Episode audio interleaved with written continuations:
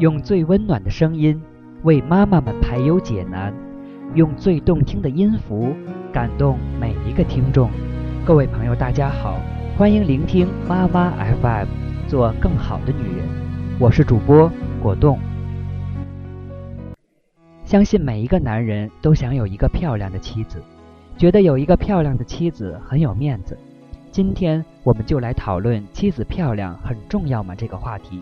分享给大家的文章：长远看，妻子漂亮很重要吗？长远看，有个美貌的太太是很重要，但更重要的是，作为丈夫本身有没有维持妻子美貌保质期的能力和决心。事实上，平均线上的姑娘收拾收拾，基本都差不多，都能达到好看的程度。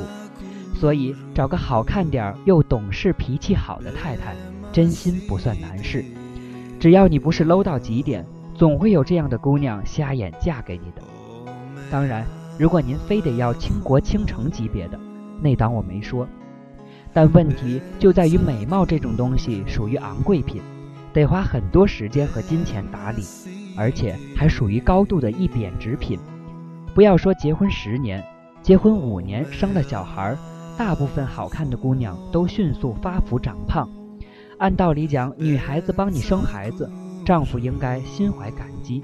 但不幸的是，男人这种无可救药的生物，看着太太下垂的胸部跟腰间的赘肉，还是会觉得不满和嫌弃。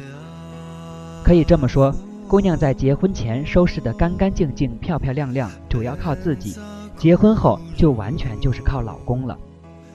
一二线大城市还好点。二三线小城市女性地位极低，结婚之后就是给夫家一大家子人当保姆，上照顾两位难伺候的，中伺候不成器的丈夫，下带着淘气包孩子。你认为这样的生活很可怕吗？No，最可怕的是我身边所有的已婚女性，婚后都还必须参加工作，大部分人收入跟丈夫持平，甚至个别人收入还超过丈夫，但他们全都在过着这种苦逼的日子。结果就是不过三年，衰老速度那是飞快，一律都朝着黄脸婆的方向飞奔。我印象最深刻的是我表姐跟我亲姐，两位都是年轻时候经济不独立，住在家里，所以被爹妈逼婚了，然后就完完全全是往火坑里跳啊。两位姐夫在家里都是倒了酱油瓶都不服的甩手掌柜。哦，对了，两位姐姐的收入都比老公高。这两位姐夫的共同点还很一致，都爱玩电脑，做饭、洗碗、带孩子、伺候老人，各种繁重的工作全都是由我两位姐姐包办。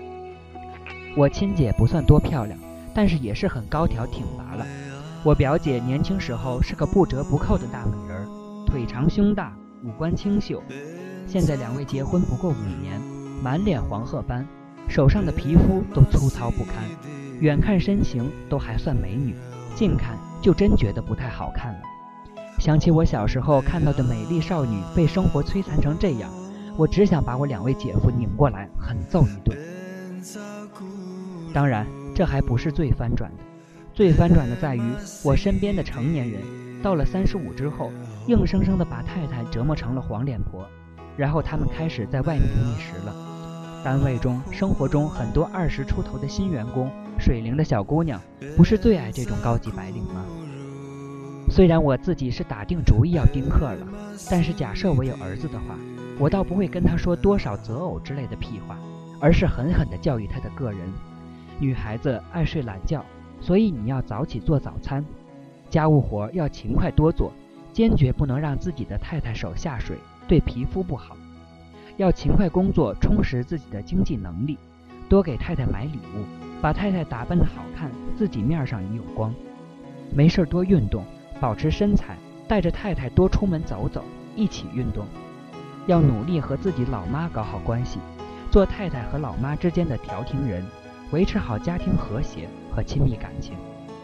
事实上，这正是我父亲三十多年来一直坚持做的。